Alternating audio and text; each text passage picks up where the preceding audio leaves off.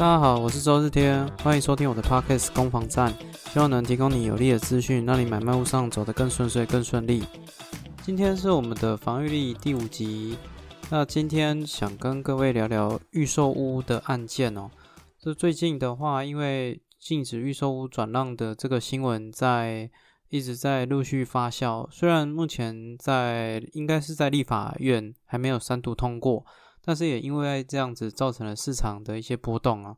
前几天就有呃有一个预售屋的屋主，那他有房子要卖，那他也他他佛心来找的，他没有要要赚钱，他就完全是平盘去去卖哦。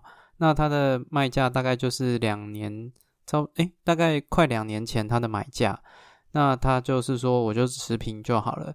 然后果不其然哦，大概在八个小时内哦，就顺利找到买方哦，去承接他的案件哦。那其实这也凸显了几个状况哦，就是预售屋的交易，我相信在禁止转让以前会越来越热络。那也凸显了说，到底呃预售屋能不能买这件事情哦，我觉得可以跟大家稍微讨论一下哦。所以这是我们这次的的防御力的话题哦，就是谈谈预售屋的这这档事哦。那以后防御力的这个节目呈现方式也会做一些改变哦，就是我会去了解一下现在市场上的需求，然后挑五个问题来这个自问自答，好，那希望这些问题啊也有达到你的心坎里。如果你刚好有这些问题，那也也很好，那希望这样对你有帮助。那如果你没有这些问题，那就没关系，就当我自言自语就好。好，我们今就开始今天的节目。那首先，请问，哦，日天日天，这个预售屋最近还可以买吗？好，这个问题啊，呃，我认为预售屋最近的话还是可以买的，因为，呃，因为如果现在你要新房子的话，你不从预售屋着手的话，你从新城屋，其实，呃，新城屋如果你在市区啦，新城屋真的是不多了。那预售屋当然有一个屋龄上的绝对的优势哦，那只是在。你如果考虑基基于屋龄考量，你有考虑预收的话，你要特别留意它的可以换约的时间，因为通常在合约里面都有一个换约的时间点，那可能是在呃盖盖到楼板的顶楼以前，可能是在换约以前，哦，可能是取得使用执照以前，都都有可能会。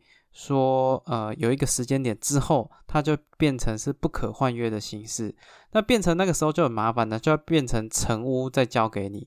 也就是说，可能假设像今天是四月四月二十一号，最后的换约时间是比如说五月中好了，那五月中以前我们都可以换约，五月中过后就变不可换约了。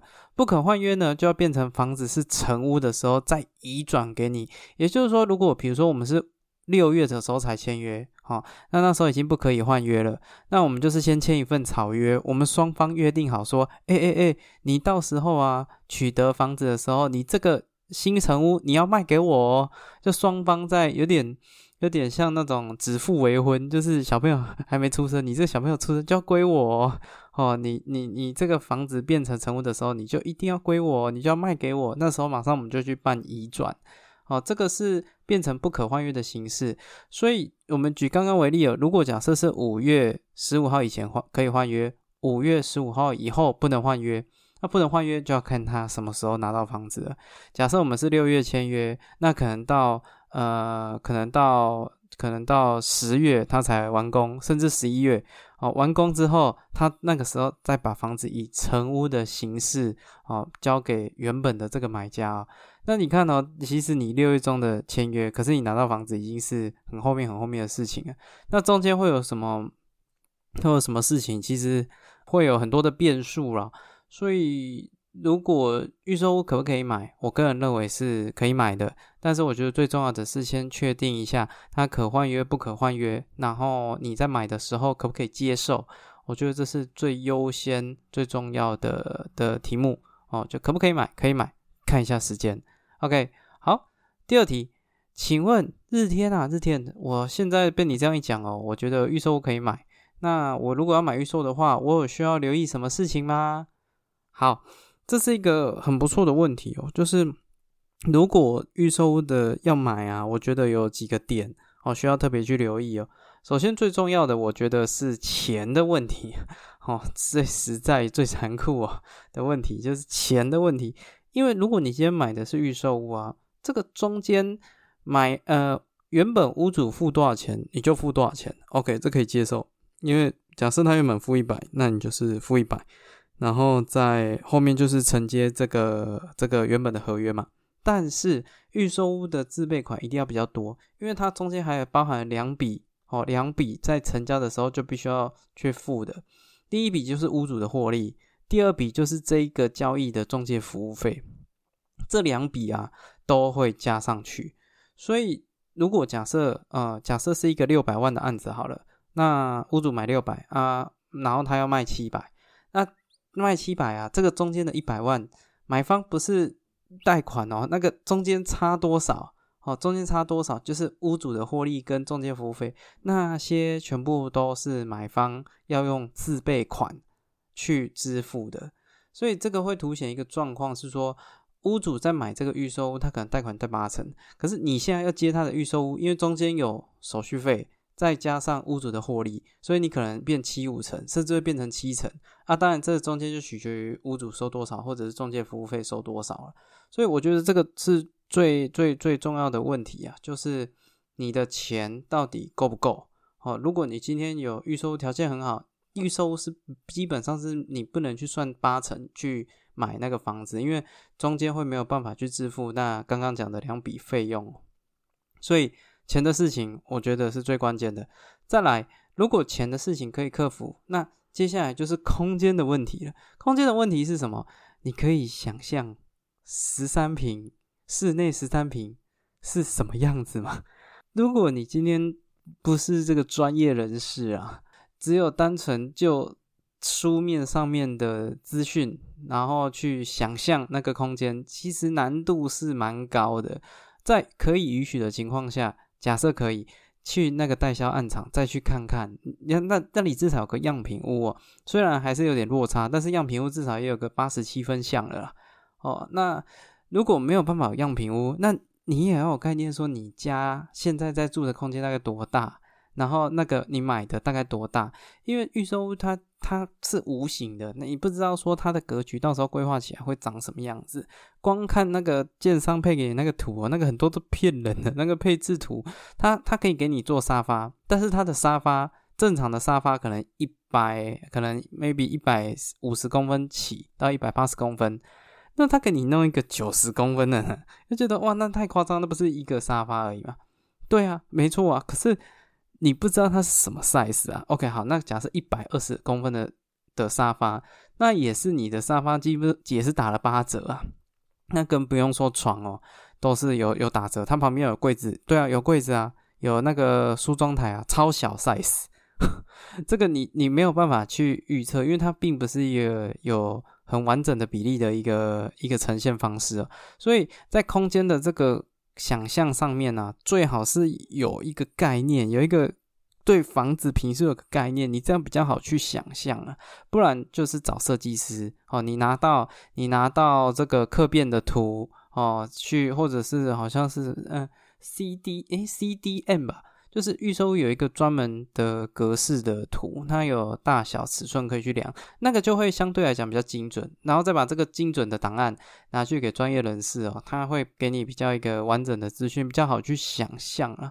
啊，啊，如果中介没办法提供给你，那就是，嗯，那就可能比较逊一点，因为照理来讲的话，屋主可能都会有这些档案，除非建商当初就没有配配给那个屋主了，确定一下到底金额要补多少。哦，你的自备款到底要多少？第二个就是这个空间到底行不行？我觉得这两点是最最最最重要的两件事情了。哦，OK，好，第三题，日天啊，日天，请问一下，预售屋现在禁止转让了，是不是可以有比较大的空间可以做杀价，杀杀杀，哦，杀到赚到，哦，有那种断头的，最最最怕听到买方说有没有那个。被招楼诶，啊，我这这种真的真的可遇不可求啦，我只能说可遇不可求。好，针对预售可不可以杀多一点这个问题啊？就现在的市况，因为我我是在双北地区啊，能平转卖的，我觉得算蛮好的了。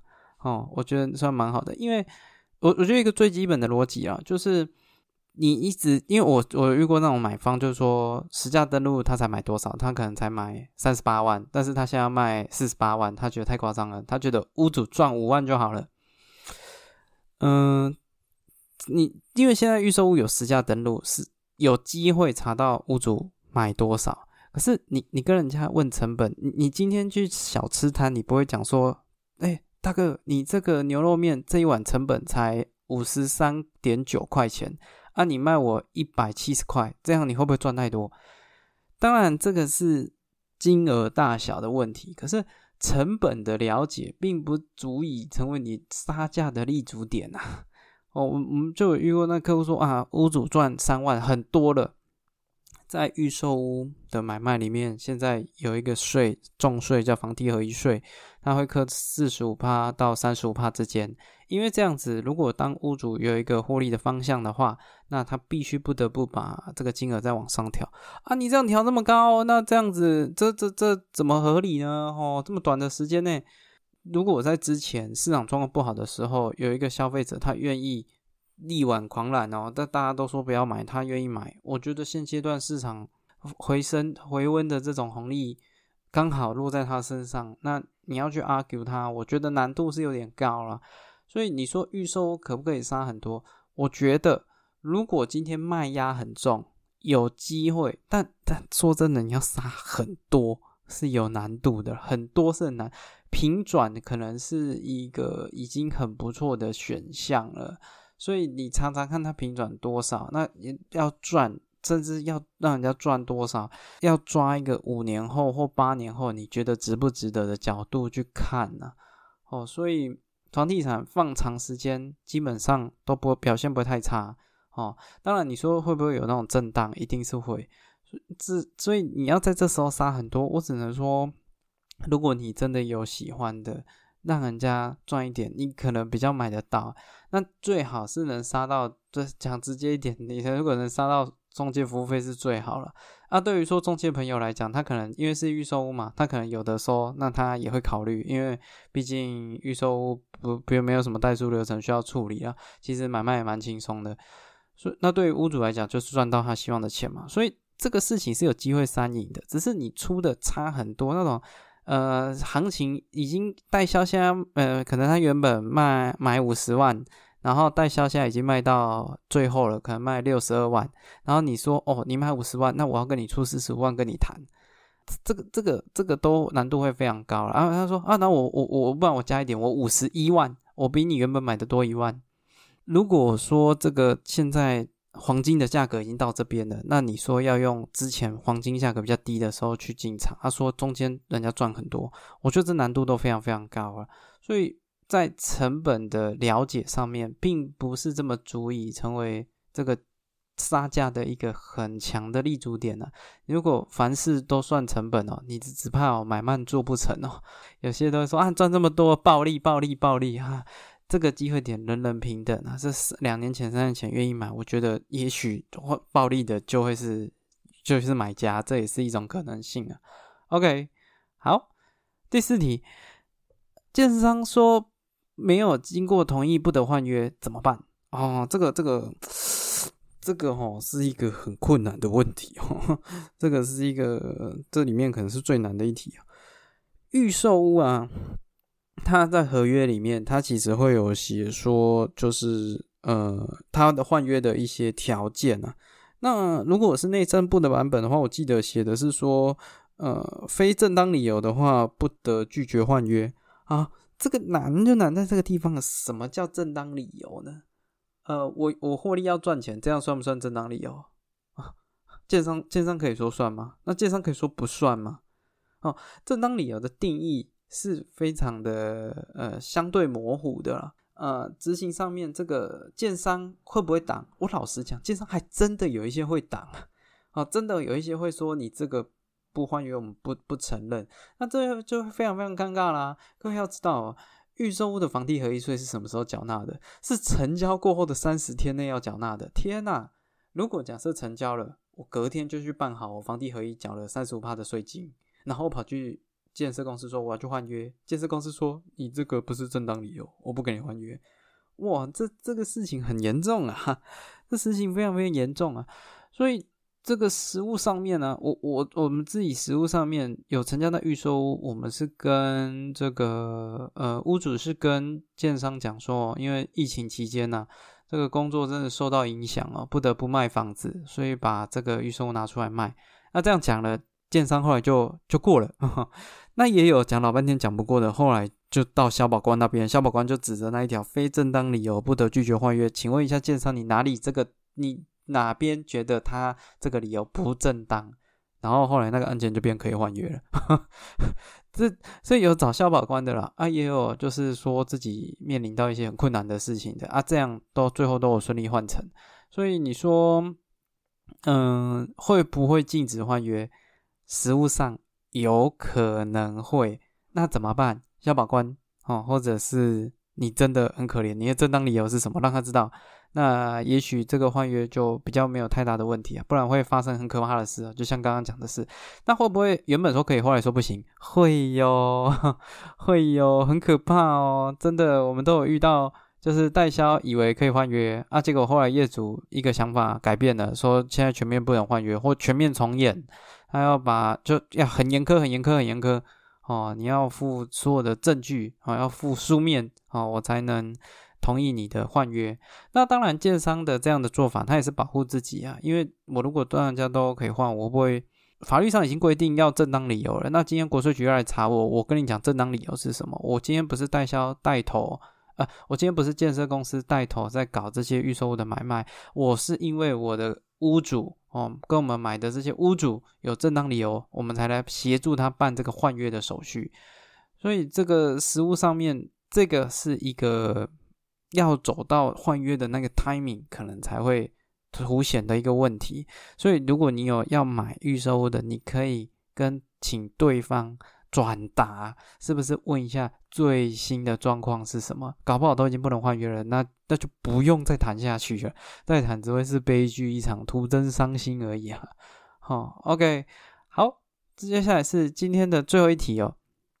呃，日天啊，日天。我如果跟别人买了一间预售屋啊，那我的贷款可不可以重办？就是用我的买价来办贷款。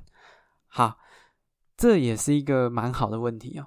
正常来讲，建商当初整批的预售屋在销售的过程里面，都会有跟一些银行有一些合作的关系。他会说，呃，我这整批贷款都给你做，那你给我利率算低一点。所以在你签那个买卖，呃。房地房房房屋跟土地的买卖合约书的时候，里面就会谈到一些跟银行相关的事情啊。那假设那个那个条约上面没有限制一定给某些银行做哦，假设它是没有强制约定的，那你就可以找你喜欢的银行，在这个房子要走到后端哦，通常可能是也是取得使用执照之后哦，你要完成这个对保的程序。那对屋主来讲，你只要完成对保的义务就好了哦。那你只要在时间点你给我对保好哦，贷款有贷下来啊，那这样子哦，我就建商这边就 OK 啊。这次在正常合约书没有特别注记的情况下就是这样。那至于说贷不贷得到，呃能不能用你的买价贷八成？诚如一开始有提到的第二题哦，呃，如果你今天假设六百万啊，最后你买七百万，那原本的贷款是用六百万的八成，是贷款四百八十万，那可是你买了。哦，你买了会变成七百万，那就是五百六十万，中间就有差了这个差了八十万，那这个能不能处理？有机会，如果你的银行啊很给力，他可以愿意去承接，他甚至可以去认认说，呃，七百我们也做，我们贷八成给你，那这样的话当然就是 OK 了。只是实物上面通常啊，通常就算要接，也没有办法用最优惠优渥的条件哦给。